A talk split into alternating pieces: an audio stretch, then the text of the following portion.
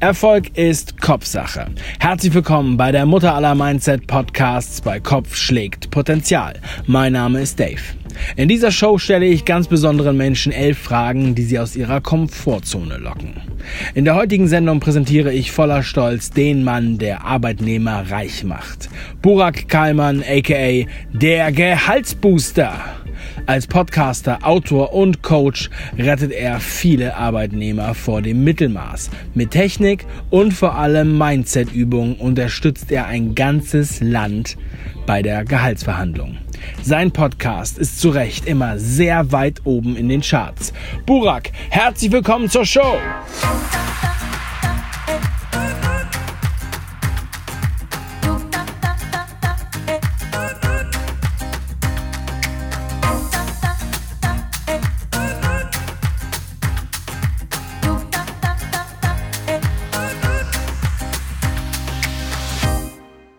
Stell dir bitte Folgendes vor. Wir sehen uns erst in drei Jahren wieder. Was denkst du? Was für eine Person bist du dann? Okay, zunächst mal drei Jahre finde ich cool, weil wir leben in einer so dynamischen Welt, dass alles, was länger wie zwei bis drei Jahre in der Zukunft liegt, eigentlich meiner Meinung nach kaum zu planen ist. Wenn ich jetzt an drei Jahre denke, dann stelle ich mir vor, du kennst ja meine Vision mit meinem Projekt Gehaltsbooster, dass ich bis 2020 100.000 Menschen erreichen möchte, ja, beziehungsweise denen zu einer Gehaltsverhandlung helfen möchte. Dieses Ziel habe ich bis dahin natürlich längst erreicht und damit habe ich natürlich auch eine gewisse Verantwortung gegenüber einer größeren Menschenmenge und mein Ziel ist es, dass ich ja für diese Menschen eine erste Anlaufstelle bin, wenn irgendwo Fragezeichen im Kopf von dieser Menschengruppe entstehen. Das bedeutet, wenn sich irgendjemand, der sich Gedanken über Erfolg im Beruf macht, ja, dass er, wenn er dort Fragestellungen hat im Kopf, dass er direkt an mich denkt und von meinem Wissen profitiert. Ja, dass ich dort quasi mich zur Nummer eins in den Köpfen meiner Zielgruppe etabliere. Dankeschön. Vervollständige bitte diesen Satz. Schule ist für mich. Schule ist für mich dennoch wichtig, ja, weil wir leben ja insbesondere, wenn man sich mit Themen, der Persönlichkeitsentwicklung auseinandersetzt, ähm, habe ich den Eindruck, dass Schule sehr, sehr oft schlecht gemacht wird. Ja, das Schulsystem ist wahrscheinlich überholt und nicht mehr aktuell. Nichtsdestotrotz finde ich es wichtig, dass es ja hier eine Anlaufstelle gibt, eine erste Basis, ein erstes Fundament gegründet wird und auch unabhängig von den Themen, die dort gelehrt werden, finde ich es wichtig, dass Kinder dort das erste Mal lernen, ja, auch mit anderen Menschen zusammenzuarbeiten, sich an Regeln ähm, zu halten, dass es Regeln gibt, ja, dass sie quasi mitbekommen, wie das Leben in einer Gesellschaft tatsächlich funktioniert und dass man ja nicht grundsätzlich alles machen darf, was man sich grundsätzlich vorstellt. Ja, dass man da auch auf die Gefühle und auf die Emotionen von anderen Menschen auch achten muss. Deswegen grundsätzlich bin ich da nicht so dagegen, wie viele andere das in der Persönlichkeitsentwicklungsbranche teilweise propagieren. Wenn du an jedem Tag nur noch höchstens eine Stunde arbeiten dürftest, was würdest du in dieser Stunde tun? Also ich bin grundsätzlich jemand, der sehr gerne strategisch arbeitet, der eher so, ja, so ein Manager-Typ ist. Das bedeutet, ich würde mir das Ganze anschauen, was habe ich eigentlich vor zu erreichen an diesem Tag, was ist das Ziel und dann, wie kann ich diese Aufgaben clever delegieren, wie schaffe ich es hier, Ressourcen mit einzuplanen, einzubinden, auch gerne von externen, damit diese Aufgaben auch, wenn ich nach dieser Stunde nicht mehr am Start bin, von anderen Menschen abgearbeitet werden können. In was für einer Fernsehsendung wärst du gerne? Also von Kochsendung bis Actionfilm ist alles erlaubt. Was würde inhaltlich in deiner Fernsehsendung passieren? okay, also ich bin jemand, ja, momentan mache ich da wieder sehr, sehr viel, äh, probiere unterschiedliche Dinge mit Sport aus. Das bedeutet, ich habe früher sehr, sehr viel Kraftsport gemacht und irgendwann gemerkt, hey, äh, das ist irgendwie ja auf die Dauer einfach nur noch langweilig. Man steppt sich irgendwann nur noch ins Studio und äh, lässt die Übungen über sich ergehen. Jetzt mache ich Fußball, jetzt mache ich ähm, Fahrrad und mache eigentlich das, worauf ich gerade Lust habe. Und dann das, Thema Action dass ich jetzt ja zunehmend auch schaue, dass ich mich mit dem Thema Wandern auseinandersetze. Irgendwie würde ich eine Fernsehsendung mir vorstellen, wo diese Komponenten zusammenkommen. Irgendein Actionfilm mit einem sportlichen Anteil, wo es quasi drauf auch ankommt, nicht nur dieses optische, ja, das äh, ist ja das, woran die meisten im ersten Moment denken, dass sie gut aussehen möchten, aber mir geht es auch irgendwo um das, um das Thema Leistung, ja, dass ich da bereit bin, irgendwie Leistung abzurufen und dann irgendwie mit dieser Sportlichkeit, mit dieser Leistungsbereitschaft und Leistungsorientierung was Cooles, Bedeutendes äh, mit Action erreichen. Ja, wie das dann im Detail aussehen müsste, das äh, kann ich hier ohne weiteres gar nicht beantworten. Vielleicht, äh, was ich sehr cool finde, ist, dass mit den Warrior, Ninja Warriors, sowas in der Art könnte ich mir vorstellen. Ja. Stell dir mal vor, du würdest heute deinen persönlichen Highscore deines Lebens angezeigt bekommen. So wie beim Videospiel. Wo würdest du besonders punkten? Oh, sehr coole Frage. Ähm, ich glaube, worin ich sehr gut bin, ist, dass ich es immer wieder geschafft habe, mit sehr wenig ähm, Voraussetzungen. Ja, ich habe die mit sehr wenig, oder wie soll ich sagen, ich habe es immer wieder geschafft, mit Mindestvoraussetzungen Höchstleistungen zu erreichen. Ja, dass ich zum Beispiel, ja, wenn ich jetzt zurückdenke, ähm, ich habe zum Beispiel als Kind Taekwondo gemacht, da war ich eigentlich ähm, früher unterentwickelt als Jugendlicher. Das bedeutet, ich war untergewichtig, war zu klein, habe es trotzdem bis zum Landesmeister geschafft ich äh, auch grundsätzlich mit meinem Studium, ja, ich komme aus, ich bin erste Generation Gastarbeiter, Kind und äh, hatte da kaum Unterstützung in meiner Kindheit, weil meine Eltern hier das System nicht kannten, die Sprache nicht kannten etc. Trotzdem habe ich es alleine geschafft, ein ja bis dahin geschafft, ein Studium mit guten Noten zu beenden, einen akademischen Abschluss zu machen und dann noch in mit diesem Abschluss auch ja sehr gute Erfolge in der Praxis erreicht habe, ähm, mit Schach dasselbe, ja, dass ich immer wieder es geschafft habe zu beweisen, dass es nicht auf die Voraussetzungen ankommt, die ich mitbringe, sondern auf das, was ich bereit bin zu tun für dieses Ziel. Ja, da würde ich mir wahrscheinlich, da sehe ich mich äh, bei dem Highscore ganz weit oben. Du darfst dich mit nur einem Hashtag beschreiben. Welches ist das und warum? Mein Hashtag wäre, wer sich nicht verkauft, der verschenkt sich. So.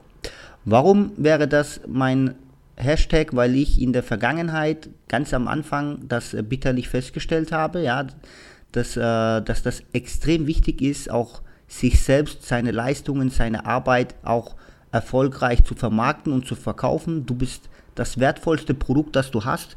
Und das kommt bei vielen Menschen zu kurz. Und auch ich habe das in Vergangenheit vernachlässigt, ganz zu Beginn meiner Karriere.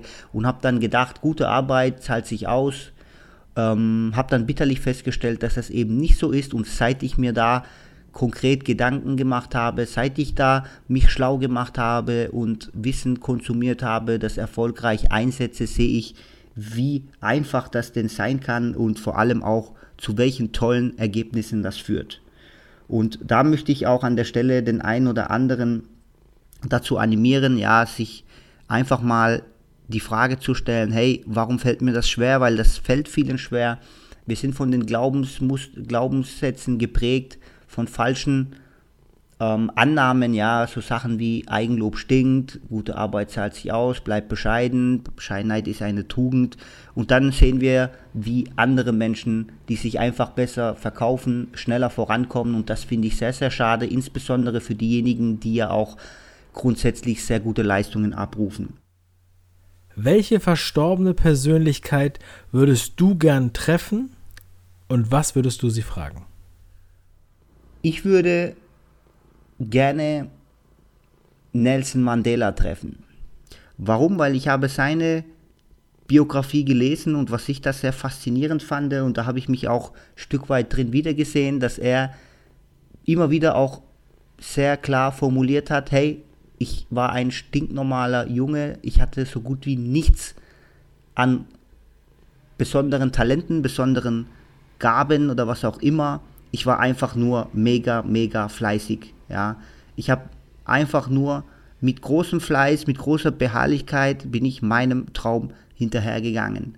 Und man sieht ja, was man damit alles erreichen kann. Ja, man kann sich damit sogar in die Geschichtsbücher eintragen und das finde ich so, so wertvoll und äh, so Respekt, da habe ich so großen Respekt davor, ja, dass er da auch jahrelang im Gefängnis war und dann rausgekommen ist und dann trotzdem geschafft hat, seine Ziele zu realisieren. Und meine Frage an der Stelle an ihn wäre gewesen, hey,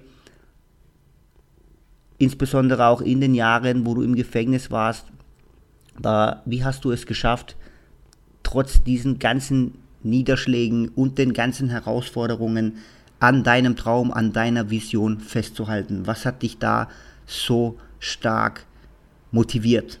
Das wäre meine Frage. Was tust du, um nicht normal zu sein? Also eine Sache, die ich tue, ist, dass ich mir immer überlege, hey, wovor haben die meisten Menschen da draußen Angst? Ja?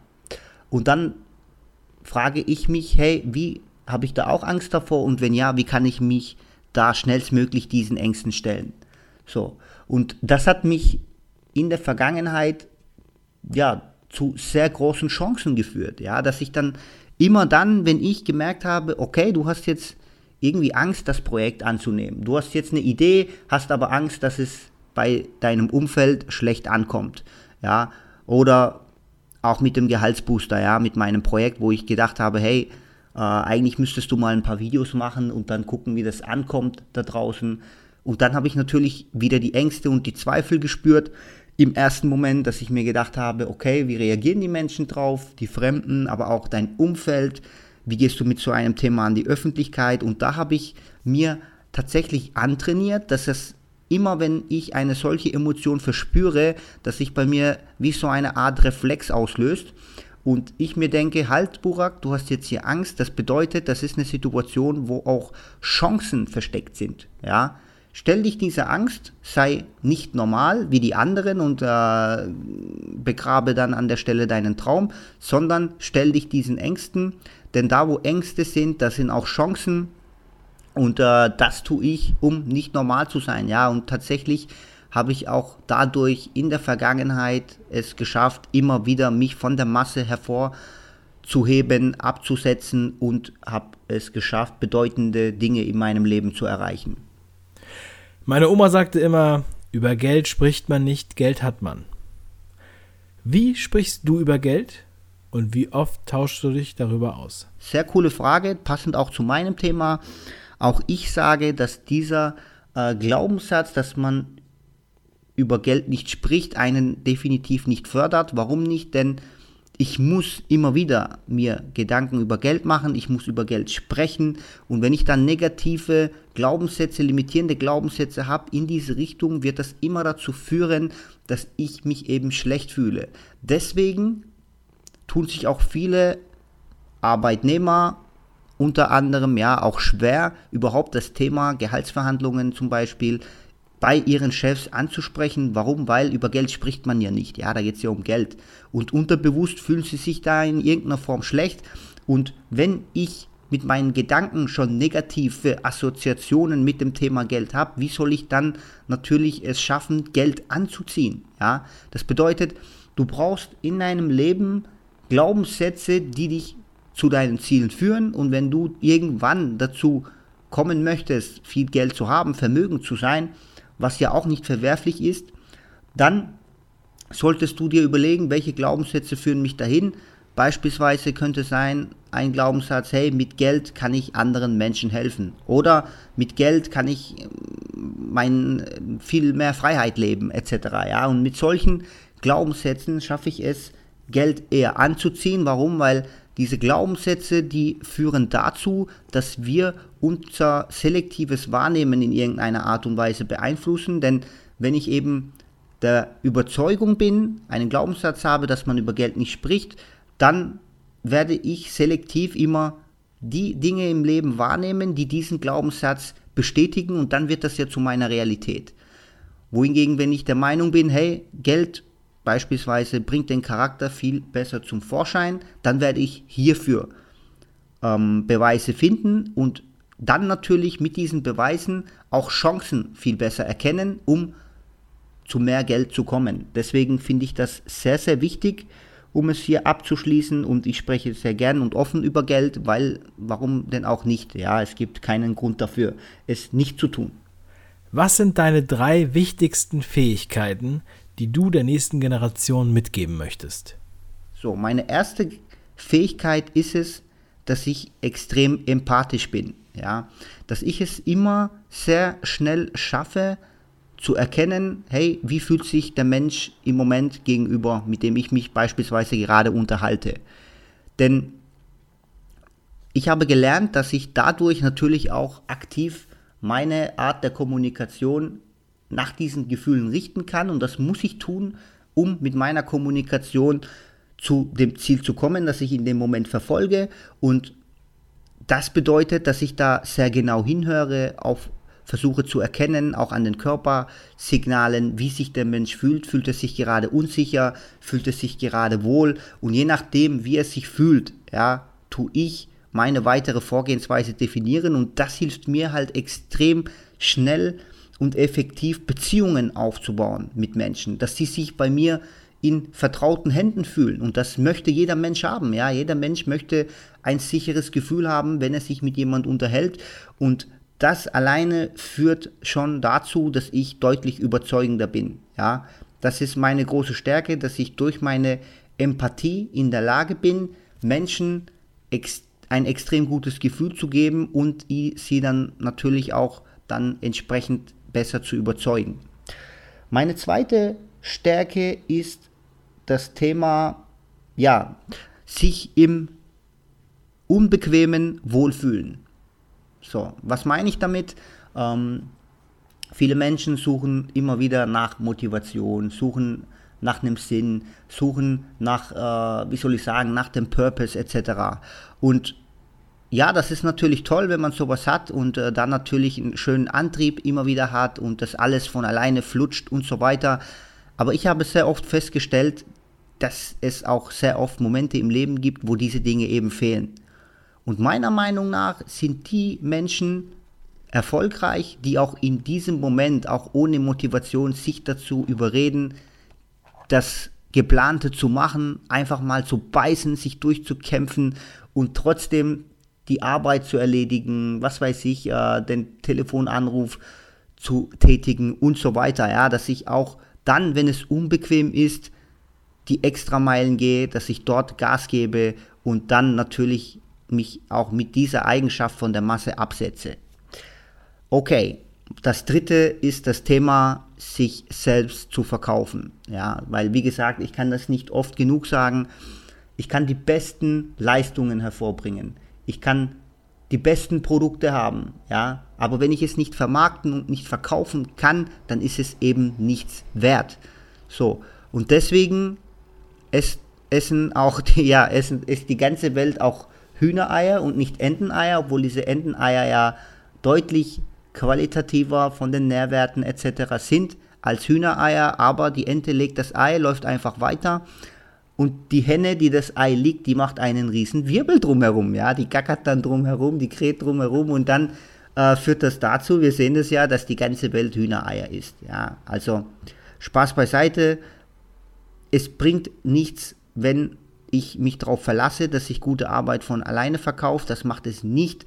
Menschen treffen ihre Entscheidungen emotional und nicht rational. Ja, das ist auch zwischenzeitlich nicht nur bewiesen, sondern viele Forscher, Gehirnforscher, die das belegt haben, haben tatsächlich sogar Nobelpreise gewonnen, weil sie belegt haben, hey, der Mensch ist doch nicht so rational und logisch, analytisch unterwegs, wie wir zunächst angenommen haben, sondern Vielmehr ist es so, dass Menschen diese Entscheidungen, ja, wenn es darum geht, wer kriegt die, wer kriegt den Auftrag, wer kriegt die Gehaltserhöhung etc. Wenn Sie diese Entscheidungen treffen, dann machen Sie das in erster Linie emotional, tun Sie dann im Nachgang rational begründen und wenn ich mich gut verkaufe, ja, diese ganzen Themen, wie ich unterbewusst wahrgenommen werde und so weiter, wie ich meine Kompetenz zeige, das führt dazu, dass ich einen Menschen natürlich unterbewusst emotional auch erreiche und ihn gewinne und natürlich auch es ihm leichter tue, sich von mir überzeugen zu lassen. Und das ist die dritte Eigenschaft, die ich meiner Meinung nach sehr, sehr gut beherrsche und wo ich der Meinung bin, dass viele Menschen sich damit auseinandersetzen müssen, weil sie da unter ihren Möglichkeiten bleiben. Wieso bleibst du nicht einfach immer wie du bist. So, das ist meiner Meinung nach der größte Fehler, den du machen kannst, ja, weil Nummer eins, wir leben in einer sehr flexiblen, dynamischen Welt, ja, es tut sich mega, mega viel. Und wenn ich dort dann auf dem gleichen Stand bleibe, dann, ja, dann kann ich ja auch nicht wachsen. Und Wachstum ist eben auch in der Natur ein Zeichen für Leben, denn etwas, das nicht wächst, das stirbt, ja, ob eine Pflanze, ein Tier, wir müssen wachsen, wenn wir nicht wachsen, dann sterben wir ab und deswegen finde ich das eben so wichtig, dass ich nicht so bleibe, wie ich bin, sondern immer versuche, besser zu werden, ja, das ist auch ein Antrieb, das ich habe, ja, ein Antrieb. Ich möchte besser werden. Es gibt so viel Wissen da draußen, das ich noch unbedingt lernen möchte. Es gibt so viele Orte, die ich sehen möchte. Es gibt so viele Gelegenheiten, die noch genutzt werden müssen. Und wenn ich dort dann sage, nee, ich bleibe jetzt so, wie ich bin, und dann äh, kann ich ja auch diese Chancen gar nicht wahrnehmen und diese tollen Möglichkeiten nicht nutzen. Und das finde ich sehr, sehr schade. Und du hast ja im Prinzip nur ein einziges Leben. Ja, was danach kommt, das weiß keiner. Und mir ist das Risiko zu hoch, dass wenn tatsächlich nichts mehr danach kommen sollte, dass ich dann das eine Leben, das ich habe, einfach so, ja, nicht so gelebt habe, wie ich es hätte leben können. Und dazu gehört für mich auch immer weiter zu wachsen, immer besser zu werden und äh, dann natürlich auch irgendwann was Bedeutendes zu hinterlassen. Deswegen, das kann ich nicht tun, indem ich so bleibe, wie ich gerade bin. Das waren elf Fragen an den Gehaltsbooster Burak Kallmann bei Kopf schlägt Potenzial. Burak, vielen lieben Dank für deine Offenheit und deine Antworten. Alle Links zu Burak findest du in den Show Notes. Wenn dir diese Sendung gefallen hat, dann bewerte sie bitte in der Podcast-App mit 5 Sternen und bestell dir am besten heute noch das kostenlose Buch Kopf schlägt Potenzial auf www.kopf-schlägt-potenzial.de. Mach was draus, dein Dave.